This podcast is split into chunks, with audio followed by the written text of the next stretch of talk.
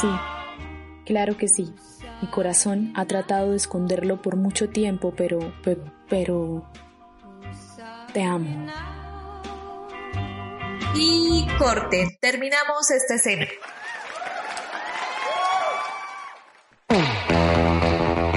Sí, la vida es una película. Anímate a actuarla en esta nueva temporada de Cinemartes al aire. Personajes, directores, entrevistas, historias.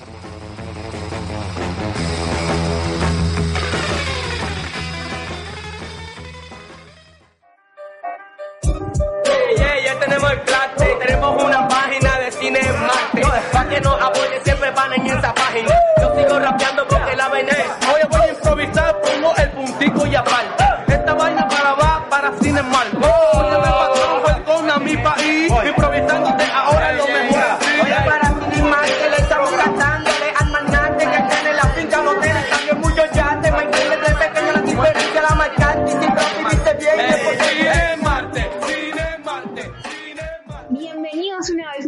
Cine Martes al aire, más voces, más historias. Para mí es un gusto, un placer y una alegría enorme, no se imaginan, eh, presentarles hoy este programa tan maravilloso y sobre todo acompañada de unas hermosísimas mujeres. Y hoy las quiero saludar, pero con esa alegría que siempre la- les traigo, ¿no? ¿Cómo está Anita? ¿Cómo está Shen? Hola Andrea, pues primero complacida de poder escuchar tu voz en esta segunda temporada, verdad que te extrañábamos mucho y estoy seguro, segura que los cinéfilos que nos escuchan también te extrañaban bastante. Y también estoy contenta porque, porque hay una nueva, una nueva temporada de Cinemartes que viene recargada de muchas cosas, también en el Cineclub estamos con la mejor energía, así que aquí, de aquí en adelante lo que viene son escenas, cortos, directores y mucho cine, claro que sí. Claro, claro. Bueno, yo ante todo, pues un saludo muy especial a nuestros cinéfilos que nos han acompañado con el primer programa y ahora aquí nuevamente. Ana, Paula, pues eh, feliz de estar con ustedes aquí y con todas esas sorpresas que les tenemos, con todos esos temas que vamos a tratar hoy justamente, que son muy interesantes y que son, o sea, son relaciones que vamos a hacer y que de alguna manera nos ayudan a explorar un poco más de este mundo cinematográfico y de las relaciones que tiene también con las otras artes. Entonces esperamos que disfruten mucho pues de este programa y de todo lo que les traemos. Yo creo que es súper importante eso que acabas de decir. Para mí, les confieso algo aquí entre nos y los oyentes que nos escuchan. Para mí, desde que ingresé a Cinemartes, me ha abierto el mundo y la imaginación a este arte, a este séptimo arte, porque yo la verdad no solía, o sea, solía ver películas común y corriente, como una persona normal lo hace, pero realmente detallarlas, fijarse en un productor, en un director, en los actores, en lo que hay detrás de cada escena, eso es supremamente importante y más en un mundo como el que estamos hoy en día, ¿no? Entonces, de verdad que Cinemartes no solamente me ha complacido a mí y me ha abierto la imaginación en todo este mundo, sino yo sé que hay más de un oyente por ahí. Sería bueno que en los comentarios de nuestras redes sociales nos dejaran qué, qué opinan de Cinemartes, cómo ven Cinemartes, qué les gustaría ver, ya que se viene con muchísimas sorpresas. Y bueno, sin más preámbulo, los envío a la banda del día.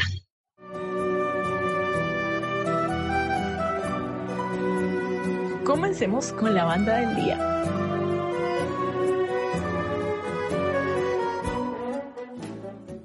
Bueno, y en esta sección, que es una de las que, ah, pues teniendo ese hilo que acaba de decir Andrea, nos abre definitivamente la imaginación por medio de la música, vamos a irnos y los invito a que cierren los ojos y nos vamos a viajar a 1972. Imagínense un cabaret, una chica cantando en la mitad del escenario un jazz que dice la vida es un cabaret.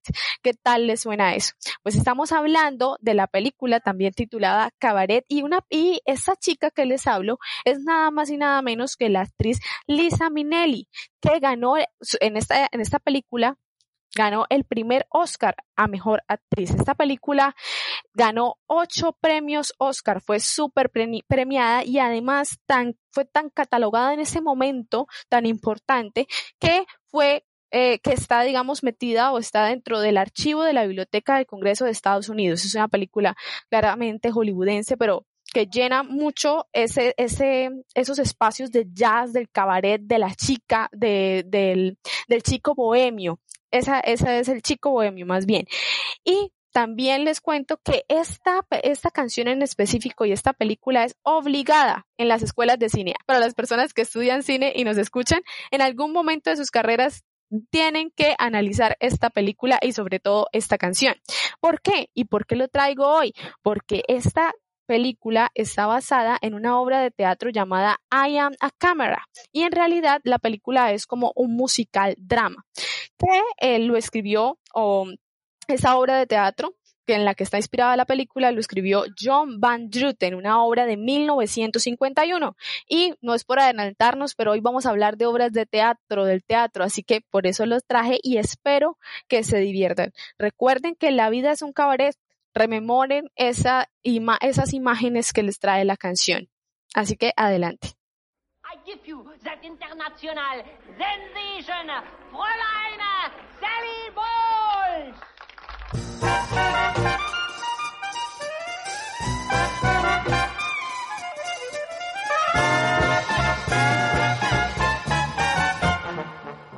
What good is sitting alone in your room?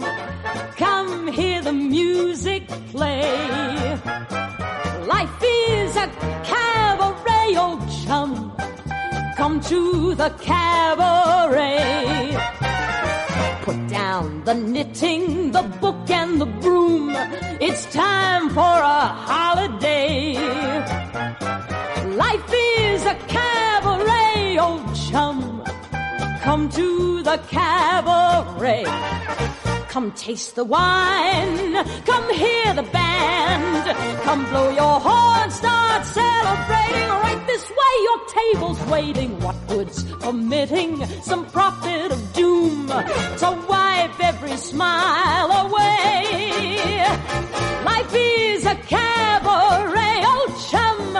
So come to the cabaret.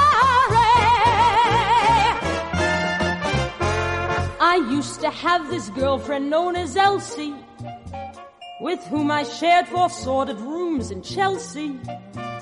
She wasn't what you'd call a blushing flower. As a matter of fact, she rented by the hour. The day she died, the neighbors came to snicker. Well, that's what comes from too much pills and liquor. But when I saw her laid out like a queen, she was the happiest corpse I'd ever seen. I think of Elsie to this very day. I remember how she turned to me and say, What good is sitting all alone in your room? Come, hear the music play. Life is a cabaret, old chum. Come to the cabaret. And as for me, and as for me, I made my mind up back in Chelsea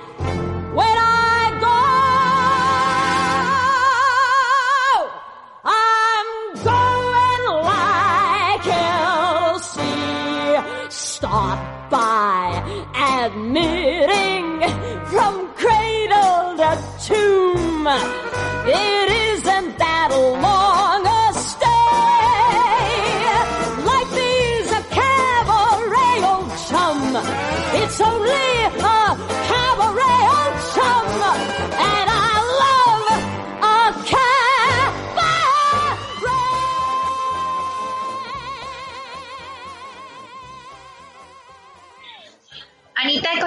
poquito con lo que tú nos acabas de dar y esa canción, esa, esa sonoridad que nos eh, transporta a esa época, realmente quiero hablarles un poquito de la preproducción. En julio de 1968, en Cinerama llegó un acuerdo verbal para hacer una versión de cinematografía musical, precisamente, pero se retiró en febrero de 1969.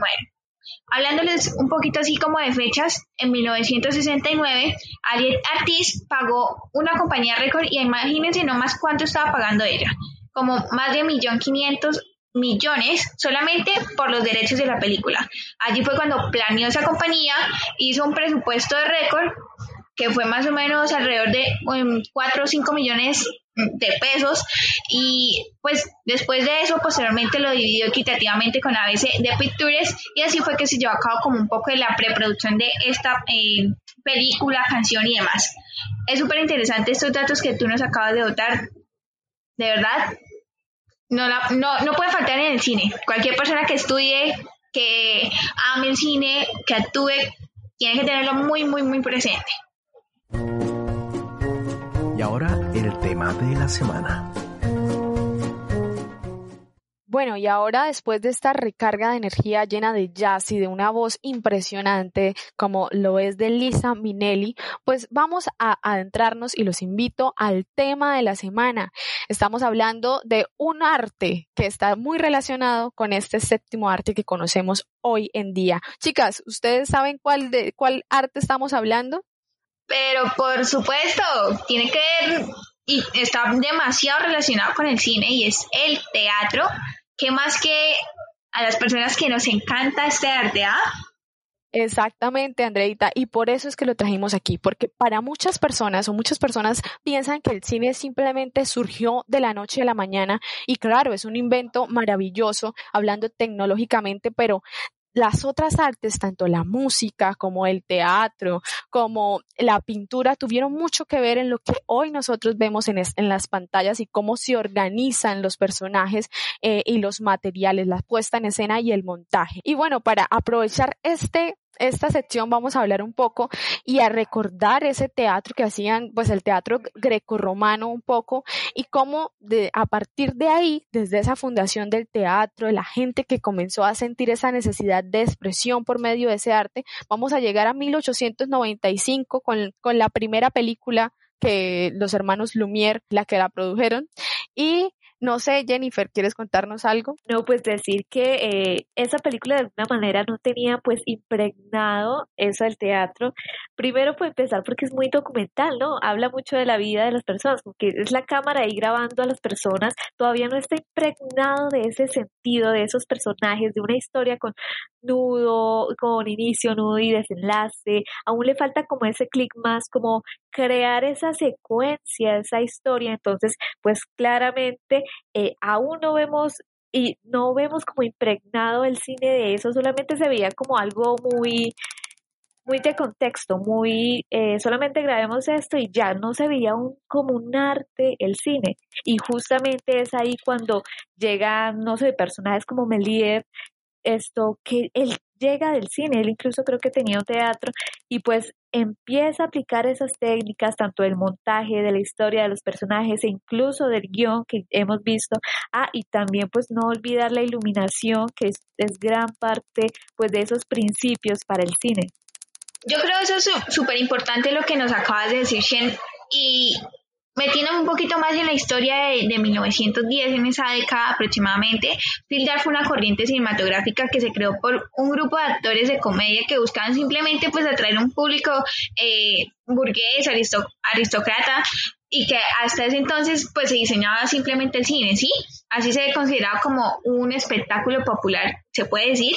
Yo les quiero hacer una pregunta muy importante. ¿Ustedes creen que una persona que realice teatro o que esté en el mundo de la actuación en este arte debe saber de cine o viceversa. Bueno, yo creo que por lo general que hace cine sabe teatro, pero consideran versión anterior que el que hace teatro debe saber de cine. ¿Qué opinan? Interesante la, la, pregunta que planteas y sobre todo desde el movimiento de Film de Arts, efectivamente porque fue ese movimiento el que, por decirlo así, le dio un estatus, una, eh, un estatus a eso que en ese momento llamaban cine, ¿no? Como ese arte de élite que antes era como arte populacho, ahora es un arte de élite. Y volviendo a tu pregunta, considero que efectivamente las personas que hacen teatro deben tener algunos conocimientos frente al montaje de, de, de, de, lo mínimo sobre el cine y ahí la, digamos, la parte o la parte diferencial del tema que trajimos hoy, que es el lenguaje cinematográfico. Porque si bien el teatro fundó muchas cosas o fue la base de este séptimo arte en cuanto a montaje, a las luces, como nos hablaba Jennifer, adaptaciones también desde la literatura, considero que es, ahí está la diferencia, que el cine o, en esa época los cineastas tuvieron la necesidad de tener su propio lenguaje cinematográfico y decir, este es nuestro momento diferencial. Los personajes van a ser de esta forma o, los, o la narrativa va a ser diferente porque lo que nosotros queremos es un espectáculo más allá de lo que hacía el teatro, que era generar emociones en el momento. Ellos querían generar un espectáculo que se pudiera, eh, digamos, grabar y, y dar a conocer a la gente en cualquier momento, siento yo. Bueno, yo por mi parte, pues respecto a lo que decía Ana, creo que sí, creo que entre las dos se deben conocer, tanto para, no sé, conocer la forma como se expresa en el cine a la forma como se expresa en el teatro, porque claramente es diferente. Por su parte, en el cine, pues, no, o sea, se concentra tanto en mostrar como esa verdad, esa realidad y tiene que ser más exigente porque es que hay primeros planos, hay planos generales, hay planos, no sé, planos detalles que de alguna manera pues como lo dice ahí, detallan en ese personaje, detallan en su actuación, mientras que en el teatro, pues de alguna manera sí tienen que manejar otros códigos, pero yo creo que es necesario complementarse eh, entre todas, complementarse y acoplarse a su propio lenguaje, pero también los aportes. Por ejemplo, podemos ver que eh, de películas vienen obras de teatro, más adelante se adaptan. Por ejemplo, recuerdo una película que se llama El ladrón, Percy Jackson, el ladrón del rayo, y justamente después eh, lo adaptaron a un musi, musidrama, creo que fue, incluso fue más exitoso que la película. Es muy interesante cómo, cómo se pueden apropiar de historias tanto del cine como historias tanto del teatro. Doña Lucía, ¿cómo le dijera? Es mejor que no diga nada y pague. Usted no se meta, Humberto, que la cosa es aquí con su señora madre. ¿Se las está dando chistoso? ¿Yo? De ninguna manera pero hasta ahora con quien me he entendido es con doña Lucía, que si mal no recuerdo es la dueña de esta casa. Bueno, por lo menos de nombre, porque a decir verdad con quien debería hablar directamente es con usted, don Carlos, ¿o no? Ah, sí, ¿y eso desde cuándo? Humberto, Humberto, no busque más problemas aquí. Váyase a trabajar. Al problemita de verle a pobres. Qué cosa tan berraca. Bueno, y retomamos de nuevo y le recordamos a nuestros cinéfilos, nuestros cinéfilos que siempre nos están escuchando y viendo por nuestro canal de Twitch, que eso que acabamos de escuchar, ¿ustedes qué se imaginaron con lo que acabaron de escuchar? Posiblemente se imaginaron un montaje o, o unas escenas de lo que estaba pasando, ¿cierto? Pues les voy a decir que eso que ustedes escucharon no, no, fue una película, no estaba pasando nada en cuanto a montaje, y, ni, ni, movimientos, ni planimetría de, en, en, de cámaras, no señores, era solamente unos actores, siete actores con un libreto en la mano, con un libreto en la mano, a, eh, cada uno metido dentro de su personaje. Y ahí, digamos, la magia que tiene el teatro también, y, eh, y pues enlazándolo un poco con el tema anterior, del anterior programa, esa magia que también puede tener el teatro de llegar a la radio, de llegar a la radio, que era un poco lo de las radionovelas, ¿no? Que de pronto el cine en esa parte sí se nos puede quedar un poquitico, pero era precisamente para eso, para que aumentaran su imaginación y de pronto vieron ustedes una película en lo que en realidad era cinco personas con un libreto en la mano metiéndose al mil por ciento en su personaje. Ana, eso que dijo usted eh, me recuerda mucho a una frase que había escuchado por ahí que el teatro era el arte vivo, justamente porque pues se hacía ahí en vivo, mientras que claramente en el cine es, más planificado. Eh, ah, pues también tener en cuenta que en el cine tiene mucha herencia de del guion teatral, pero pues también eh, por ejemplo, hemos visto que claramente varía en su estilo, pero uno piensa, listo, puede pensar el teatro y el cine como artes muy aisladas, pero en realidad pues se han, llegado y se han, o sea, han llegado a acoplarse de una manera tan impresionante que ahora incluso han creado un nuevo arte y es, por ejemplo, bueno, un nuevo arte y unos nuevos lenguajes. Por ejemplo, eh, House of No More es como una obra de teatro que mezcla el cine también, una un rodaje teatralizado, le dicen. Entonces, Imagínense el teatro, está el escenario y usted sentado y ¿qué ve? Ve el escenario y al lado ve una pantalla pero no está viendo lo mismo porque el escenario usted ve como todo en plano general, en algo fijo, digamos, mientras la pantalla le detalla a usted, digamos, las emociones del personaje y pues también con técnicas digitales le ponen fondo a eso. O incluso utilizan un plano subjetivo para, en, en ese caso es como una persecución y un asesino lleva un cuchillo, entonces, ¿qué hacen? Detallan en ese eh, cuchillo con una con un plano subjetivo para acercar más a esa sensación de miedo y temor que causa esa persona. Pero a la vez estamos viendo cómo corren técnicos, la, el sistema de cámara, los camarógrafos y los señores del sonido, pues para ver todo ese rodaje en vivo mientras está sucediendo. Yo quiero resaltar un poquitico de eso que acabas de decirnos porque yo creo que es eh, importante eh, contarle a nuestros oyentes que detrás de toda una producción eso, el saber de, de, planos, el saber de qué emociones, eh, por lo menos desde un plano, eh, es el que se ve como así torcido, ustedes me recordarán el nombre en algún momento, pero en ese momento me escapa, pero la verdad... El holandés. Eso, el holandés. Pero yo creo que es importante eso y saberlo porque transmitir esas emociones más allá de solamente grabar y pararse y, hacer tomas y ya, ¿sí? Y también desde las emociones y de lo que interprete el actor, lo que nos quiera transmitir a través de su documental, su serie, su película, corto, largometraje, lo que sea, es muy vital eh, a la hora del cine, ¿no?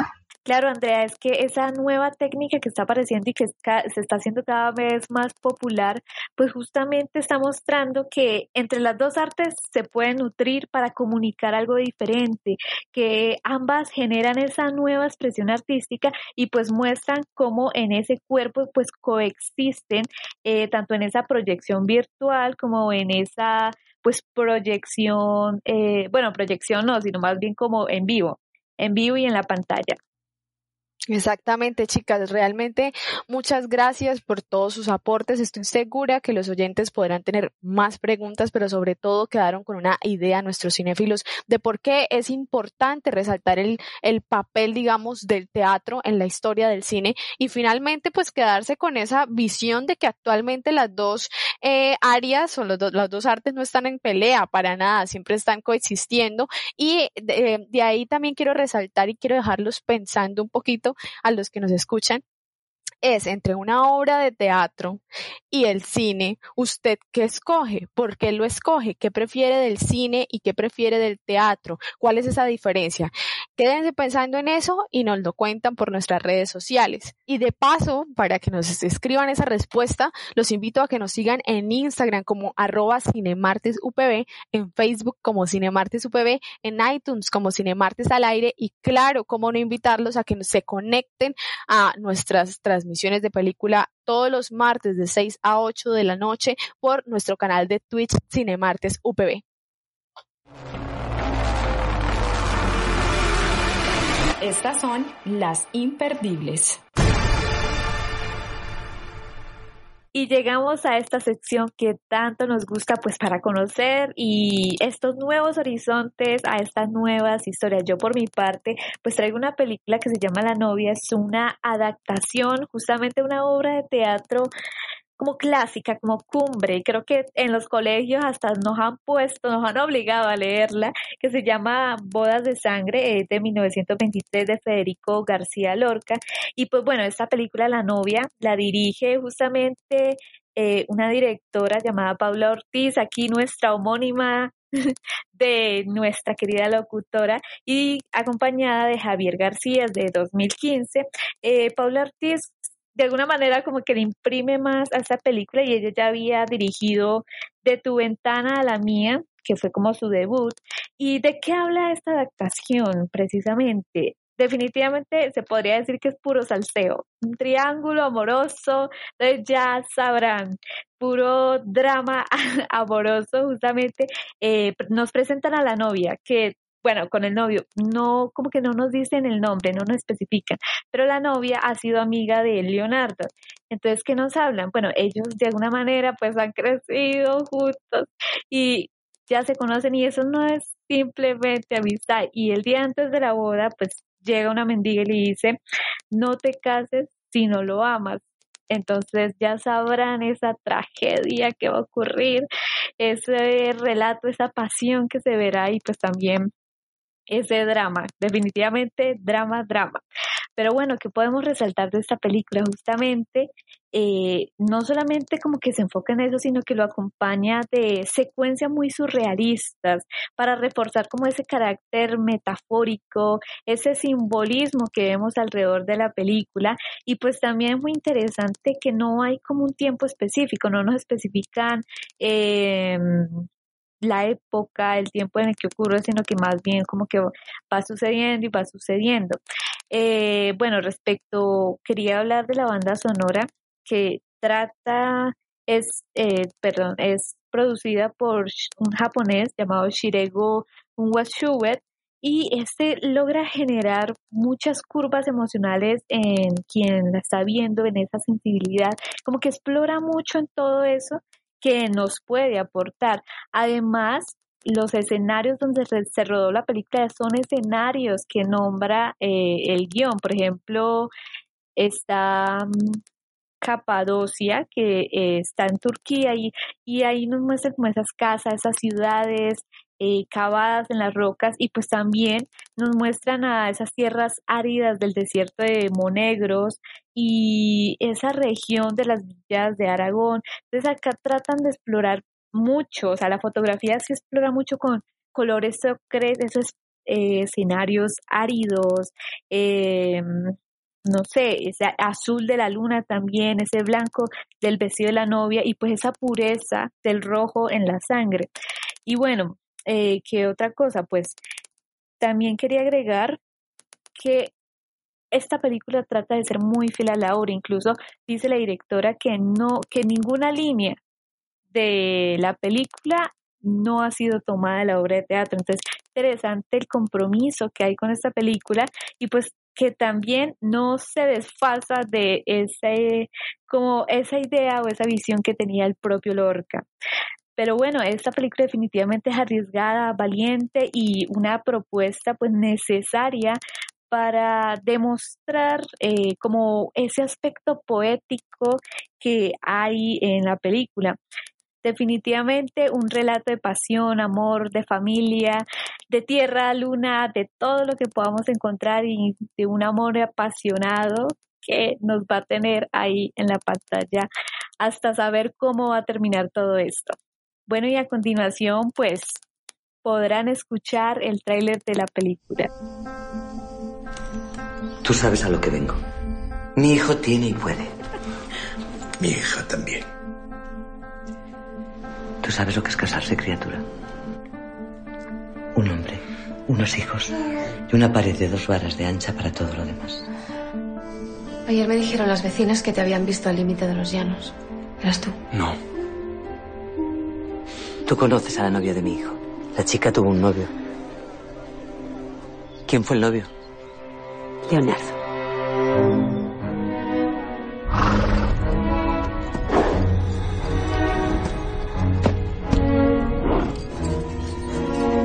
Te voy a abrazar 40 años seguidos.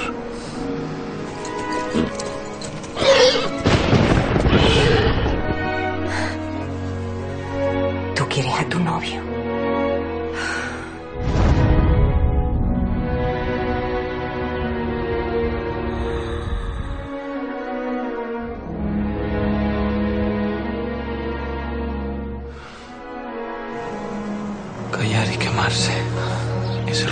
Más grande que nos podemos echar encima.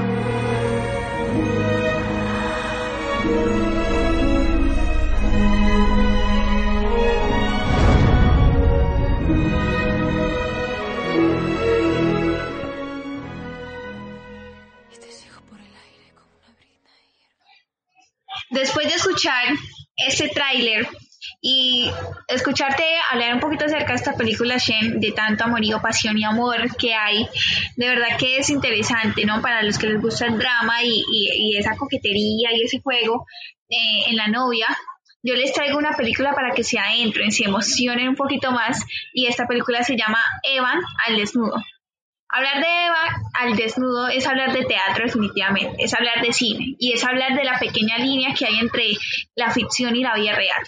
En el guion reside un diamante en bruto, reside algo importante que ha permanecido en la vanguardia de todos nuestros días, porque Eva al desnudo de verdad les trae esos clásicos modernos, les trae lo que el autor, que se llama Joseph Mankiewicz, tiene un nombre súper raro, pero nos trae algo que nos cuenta una verdad universal, nos cuenta algo especulante. El, largometraje más relevante de este director, de títulos como De repente, eh, El último verano, Cleopatra, La huella y muchísimos más, es reconocido por la inolvidable interpretación de Bette Davis en aquel, en aquel papel que había pasado por las manos de Bárbara y demás. Un poquito de esta película es que Eva el desnudo es una obra maestra que encubriría finalmente pues la carrera de esa protagonista Bette Davis y esa mirada que, que lo envuelva eh, en el humo de, del antes y el después de un papel de una mujer en el cine. Eva el Desnudo también eh, en su fila temporal trata de varios temas contemporáneos encima de, de, las tablas como un homenaje en que el autor ubica como ciertos problemas mundanos entre los muchos que hay y la batalla se retrata pues en dejar al desnudo ciertos comportamientos que son puramente humanos como eh, la ambición o, como la envidia o la deslealtad, la inseguridad, ¿sí?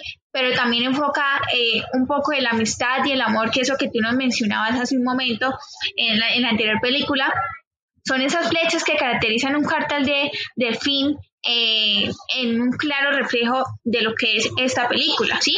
Y también, para contarles un poquito más, eh, es una obra teatral que trae o que parte en un guion muy brillante sobre este autor que es Joseph Mankiewicz. Tengo que aprender a pronunciarlo súper bien, porque de verdad que trae muchas, eh, tengo muchas expectativas en cuanto a, su, a sus largometrajes, a sus películas que ha realizado. Me parecen bastante interesantes y bueno, pues básicamente nos deja latente en cuanto a la inteligencia, el glamour a sus personajes, en cuanto a a, la estética, ¿sí?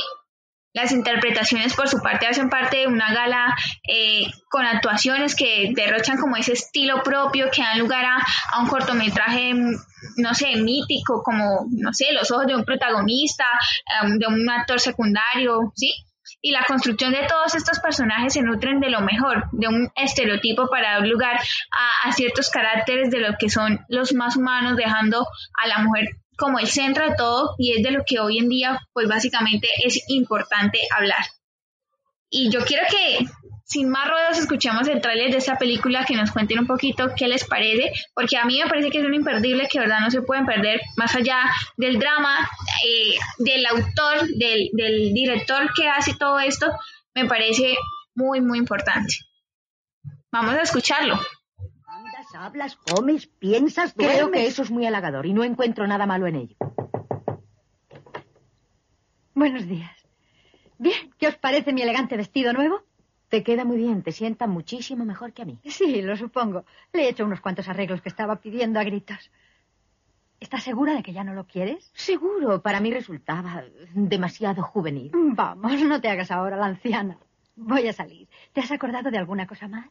Pues hay que llevar ese manuscrito a la sociedad. Ya lo tengo. Y esos cheques o lo que sea para el de los impuestos. Aquí están. Se ve que no puedo pensar en nada que no hayas pensado tú. Esa es mi misión. Te veré a la tarde. Eva, ¿por casualidad pediste una conferencia con Bill para medianoche, hora de California? Vaya, se me había olvidado. En efecto, se te había olvidado. Bueno, estaba segura de que querrías llamarle siendo su cumpleaños. Y como has estado tan ocupada estos últimos días, anoche iba a habértelo dicho antes de que salieras. Y estaba durmiendo cuando volviste. Sí, creo que sí. Gracias por haberte acordado de eso. El cumpleaños del señor Samson. ¿Cómo iba a olvidarlo? Habría sido imperdonable. A decir verdad, le envié un telegrama por mi cuenta.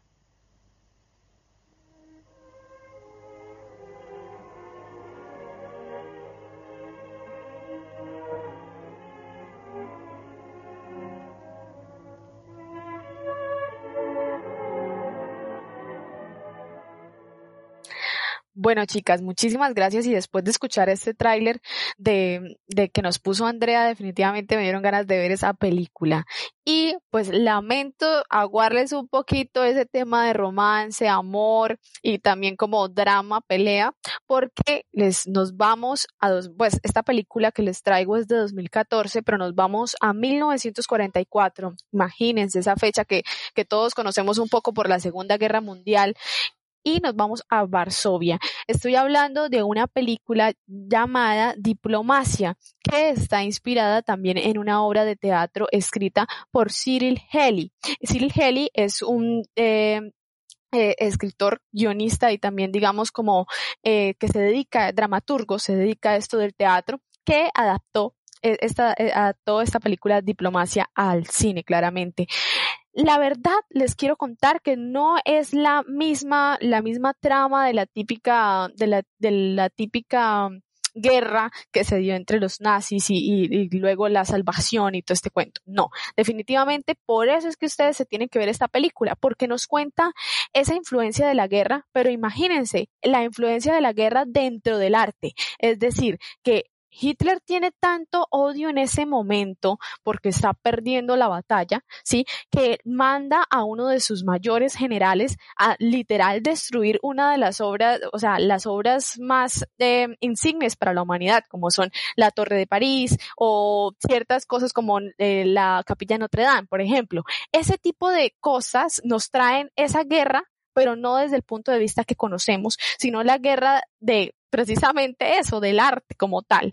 En realidad la película tiene mucho diálogo porque es un diálogo entre el general, y otra persona que lo está tratando de convencer de que ya ustedes perdieron la guerra, de que usted para qué hace eso, si usted, o sea, usted por qué está siguiendo las órdenes de esta persona que además de ser mala, entre comillas, para, en ese momento para, para la, para el que lo está persuadiendo, va a perder la guerra. Entonces, ¿usted por qué va a hacer eso? Es en realidad un, una cosa o un, un, diálogo argumentativo de toda una noche en la que no les voy a contar el final, pero quiero que se pongan a pensar definitivamente que las obras o ese París que conocemos bueno, que conocemos, no, que conocen algunos de los que nos escuchan, porque ojalá algún día pueda ir a París, eh, eh también estuvo metido en esto de la guerra y más importante aún, todas esas eh, exposiciones artísticas que conocemos porque sabemos que París de por sí es el, el, el, lugar del arte en el mundo. Siempre hablamos de la Torre Eiffel, hablamos de Notre Dame, hablamos de los, de las óperas de París. Siempre se ha hablado del arte en París y cómo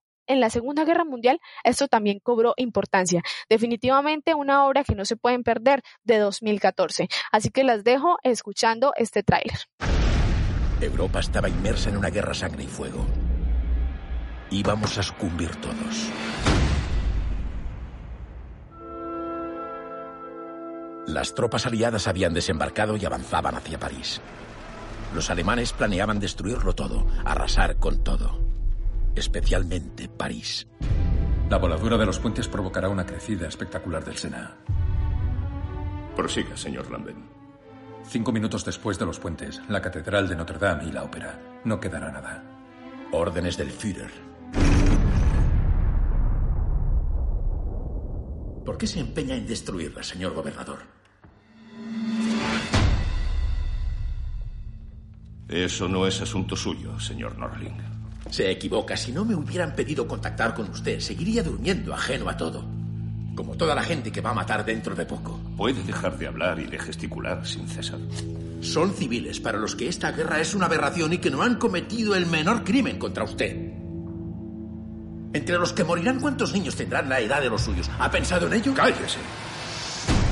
Me destinaron a París para restablecer el orden y voy a hacer mucho más que eso. ¿Qué piensa hacer exactamente? Los aplastaría a todos. ¿Me ha oído? A todos. Me he equivocado con usted, general, y conmigo. He creído que viniendo aquí le disuadiría de cometer semejante locura, pero... Ya no volveremos a ver esa cúpula ni tampoco el Louvre o la Plaza de la Concordia, ni a los niños jugando en los parques, ni las dos torres de Notre Dame. Todo debe desaparecer para siempre.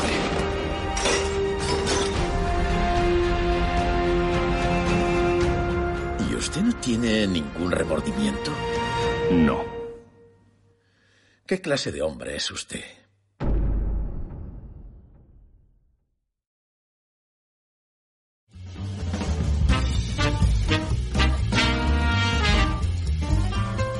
Está aquí Cartelera UPB.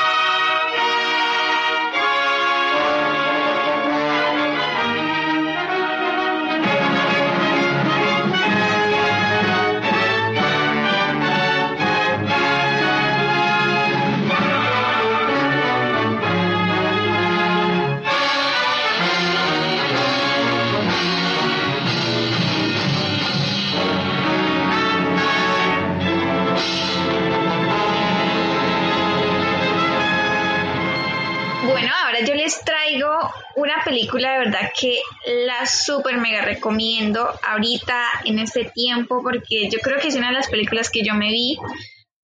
Apenas supe que, que el cine llegó a este mundo, mejor dicho, apenas me dieron cine, lo primero que me pusieron fue a ver esta película, sin mentirles, y me hablaron del personaje que interpretó esta película que se llama El Gran Dictador.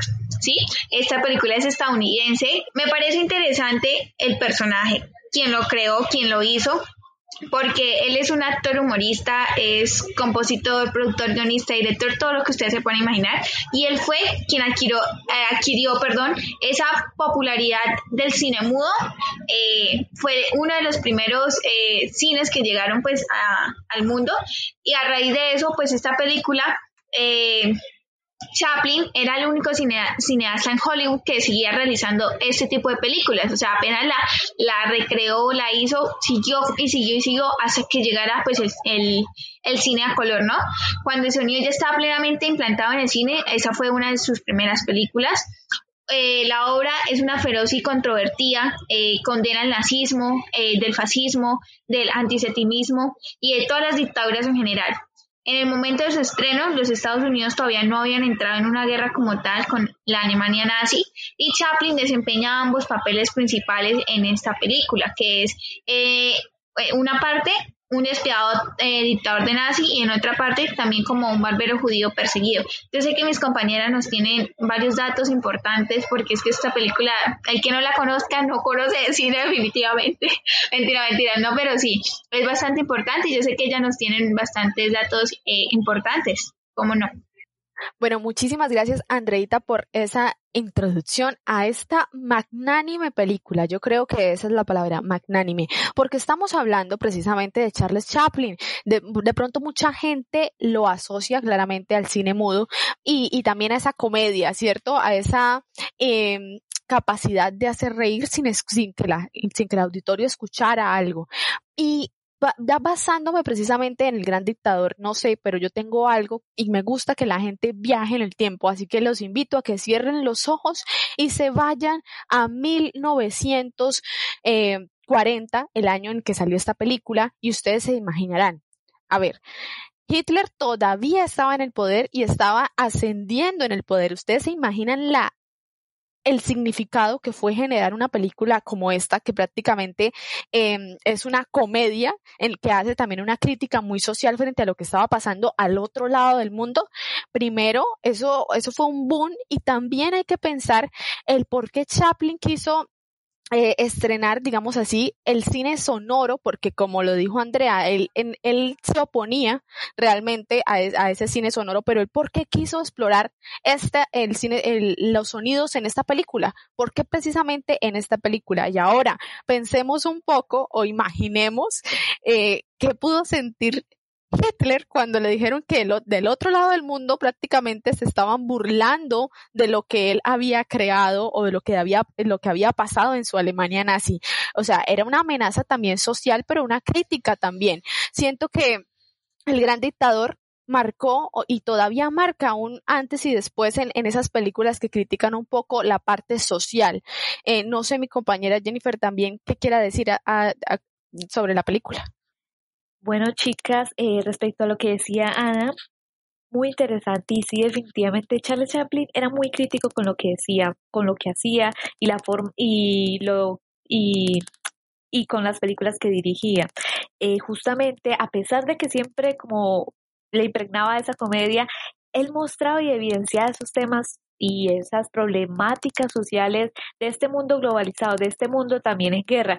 Y justamente, eh, pues quería recordar o recobrar acá ese último partecita del discurso de Charles Chaplin. Voy a leer ese pequeño fragmento que me parece muy interesante y es una declaración muy fuerte contra ese suceso que estaba ocurriendo en la época. Bueno, dice de la siguiente manera. No queremos odiar ni despreciar a nadie. Exacto, para animarlos, para animarlos a que se vean la película. sí, sí.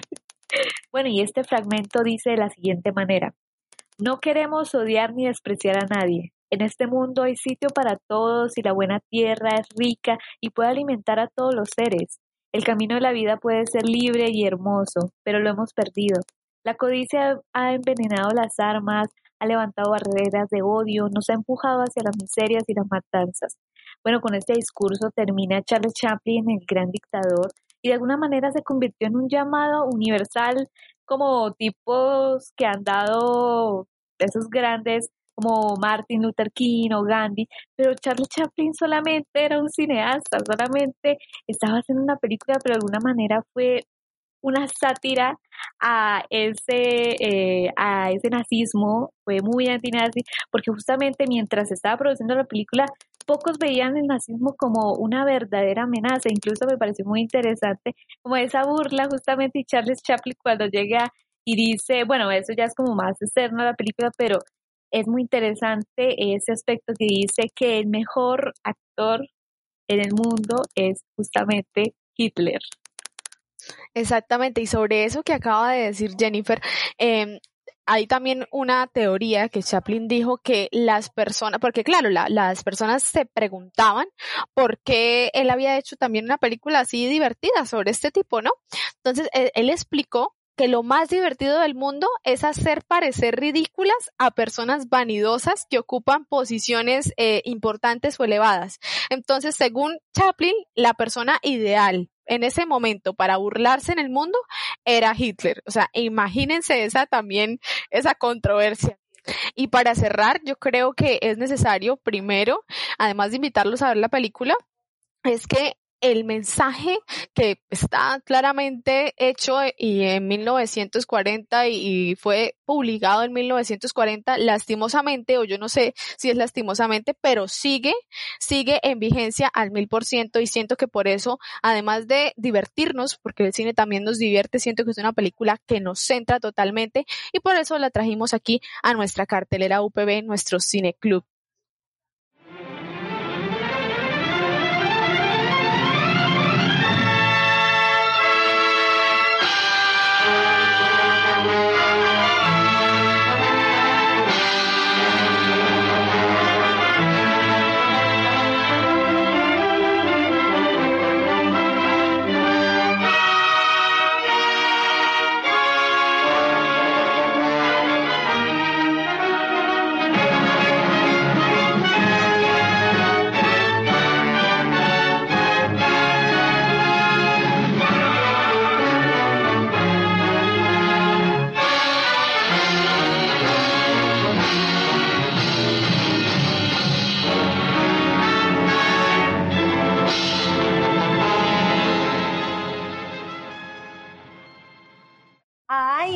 me pausen la peli, porfa. Tranquila, don't worry. Estás escuchando Cinemartes al aire y aquí nadie se detiene.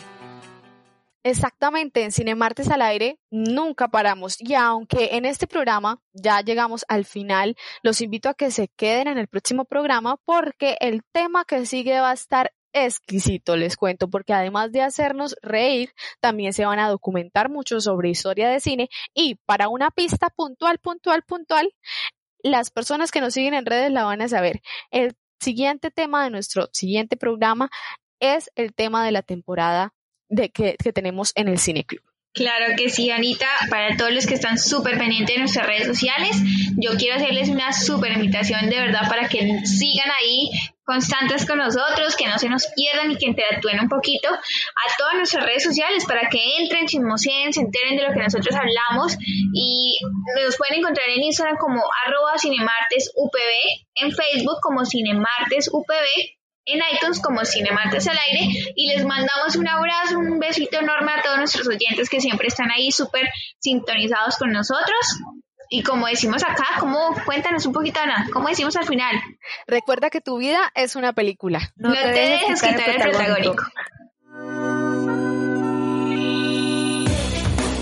Aquí se habla de películas, música, series, directores, cortometrajes y mucho más. Ven, conéctate con nosotros y disfruta de lo mejor del séptimo arte.